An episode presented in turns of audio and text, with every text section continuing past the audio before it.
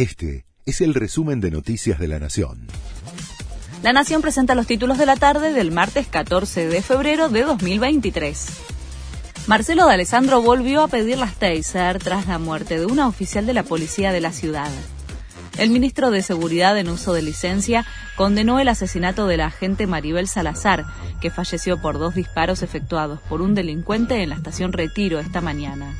Las armas no letales son una herramienta clave para cuidar a la gente. Dos chicos que se quedan sin madre, una familia destruida por esta lacra, escribió de Alessandro al volver a pedir por las pistolas Taser. Los piqueteros anunciaron otro día de cortes y carpas. La unidad piquetera realizará un acampe sobre la 9 de julio mañana. La medida es en respuesta a las bajas y suspensiones en el programa Potenciar Trabajo. La semana pasada realizaron 150 cortes en todo el país. La aduana va a analizar anticipadamente el equipaje de los que viajan al exterior para predecir faltas. Dicen que evaluando ciertas variables, como la cantidad de bultos con los que salen versus los que regresan, se puede tener una efectividad de 42%. La fiscalía pidió la pena de muerte para el terrorista que mató a cinco rosarinos en Nueva York.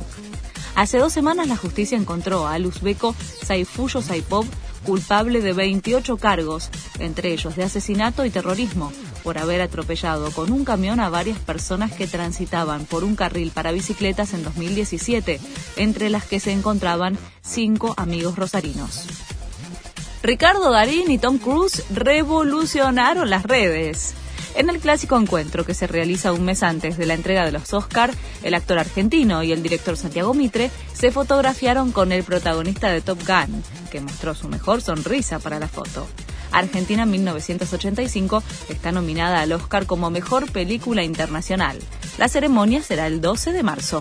Este fue el resumen de Noticias de la Nación.